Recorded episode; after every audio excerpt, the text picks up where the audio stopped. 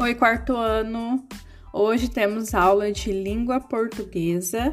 Vocês já abriram o livro de vocês na página 57?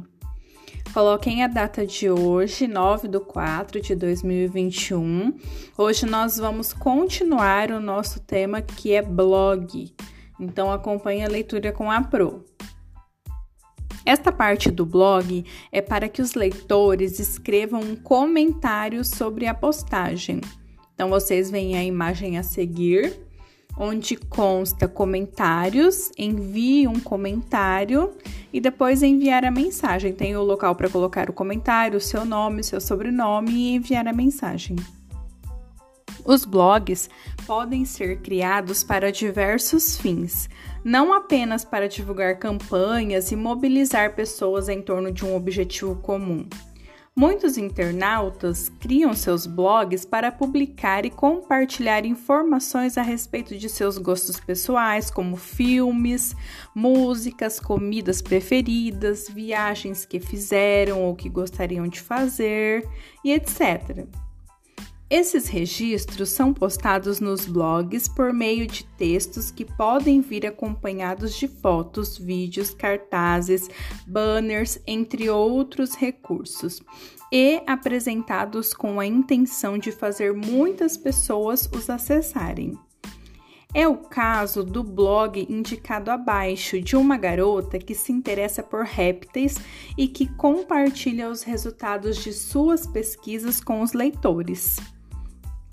Então tem essa imagem deste blog, que tem aí a imagem de uma serpente, lagartos, jabutis, jacarés. Nesse blog, a autora não relata suas experiências pessoais, o que é muito comum em publicações desse tipo. Ela prefere apresentar seus interesses e compartilhar as informações científicas que conhece com seus leitores. Agora vamos para a página 58, língua, usos e reflexões, variedades linguísticas. Você estudou que a linguagem da notícia é mais formal, mais cuidada. Vamos estudar um pouco mais o uso da linguagem em textos escritos. 1. Um, leia o verbete e o excerto a seguir. Verbete de dicionário: gato, gato, substantivo, pequeno animal doméstico carnívoro, descendente do gato selvagem e da mesma família do leão, da onça e do tigre. Saraiva Infantil de A a Z, Dicionário de Língua Portuguesa Ilustrado, segunda edição São Paulo, Saraiva 2008, página 109. Texto informativo. Os cientistas franceses trabalhavam em 2001 em um sítio arqueológico localizado na cidade de Chilorcambus, na, na ilha de Chipre, sudeste da Europa, quando encontraram um esqueleto de um gato com mais de 9.500 anos de idade. Ele estava enterrado a apenas 40 centímetros e a mesma profundidade do esqueleto de uma pessoa. Para os cientistas, isso era uma evidência de que já havia nessa época uma relação muito próxima entre gatos e homens. Esta informação está disponível no site chc.org.br e Cães e Gatos, um assunto de cientista. Então, agora nós lemos dois tipos de textos diferentes: um verbete de dicionário e um texto informativo. Então, nós temos as questões na página 58, A e B. É, então, nós, eu vou ler as questões para vocês responderem. Questão A. Nestes textos que nós lemos, há gírias? Então, você vai colocar sim ou não. Somente se tem gírias ou não. B. A linguagem usada no verbete e no texto informativo é mais cuidada, formal ou é mais espontânea, informal? Então, nestes dois textos que nós acabamos de ler, é uma linguagem formal ou informal? Cuidada ou espontânea? página 59, questão 2. Leia agora essa página de diário em que uma personagem escreve sobre o seu gato. Então vamos ler juntos.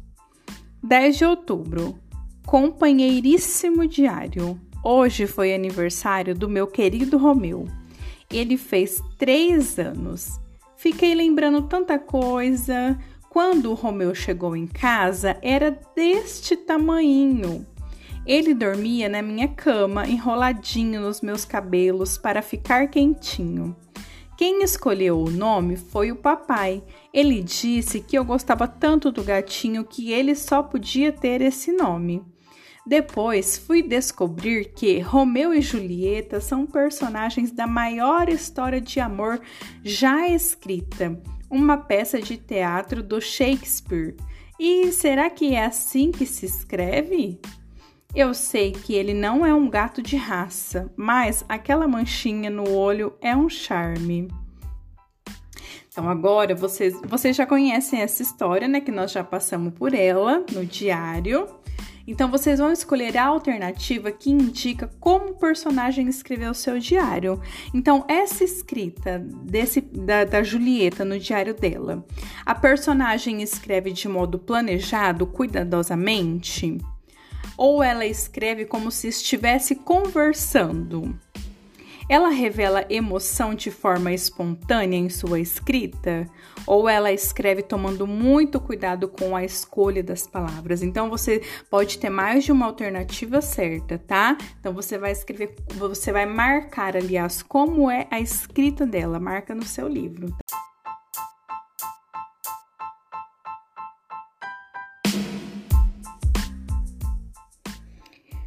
Questão 3. Essas características são encontradas também no verbete e no trecho do texto informativo que você leu? Explique. Então, você marcou o que você acha correto na questão 2, não marcou? Da é, que indica como a personagem escreveu o diário, você marcou duas opções. Essas opções que você marcou também são as características do verbete do texto informativo ou não? Ou o texto informativo e o verbete possuem outras características de linguagem? Então você vai colocar sim ou não e explicar o porquê. Questão 4. Leia agora essa história em quadrinhos. Vamos ler juntos então. Magali e Mingau em Aquela Hora do Gato Atacado. Alô? Cheguei em casa, diz a Magali. Tem alguma coisa para comer? Eu tô com uma fome. Novidade, né, gente? A Magali falar isso. Ué, o Mingau não tá mais dormindo? Gup. Se ele não tá dormindo, é porque ele tá acordado. E se ele tá acordado é porque. Aí tem o quadrinho da Mônica com os balões de interrogação, que significa interrogação. Aí embaixo aparece o mingau. Ai! Tá na hora dos gatos ficarem atacados. Tum! Ah! Eu odeio este horário, mingau! Esse é um quadrinho do Maurício de Souza Magali. Questão 5, na página 62. Escreva as expressões que são usadas na história e que demonstram uma linguagem mais informal, espontânea.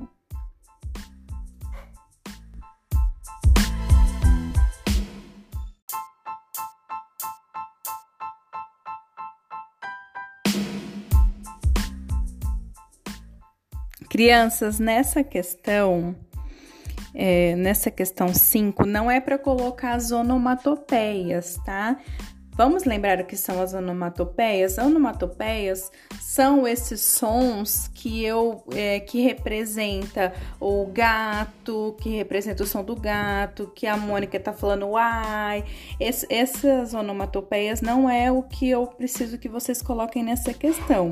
O que eu quero que vocês coloquem são as fala, a linguagem informal, tá? Que ela usa sem falar com formalidade, como se fosse em um, um texto informativo. Tudo bem? Lembra bem desse detalhe, tá? É diferente da linguagem da notícia e do texto informativo, a linguagem do diário e da história em quadrinhos se aproxima bastante da fala. Dizemos que a linguagem do diário e da HQ, que é a história em quadrinhos, é mais informal, espontânea. Então, na aula de hoje nós vamos parar por aqui e na próxima aula nós vamos falar um pouco sobre as gírias, certo? Então, agora vamos para a atividade de artes, crianças.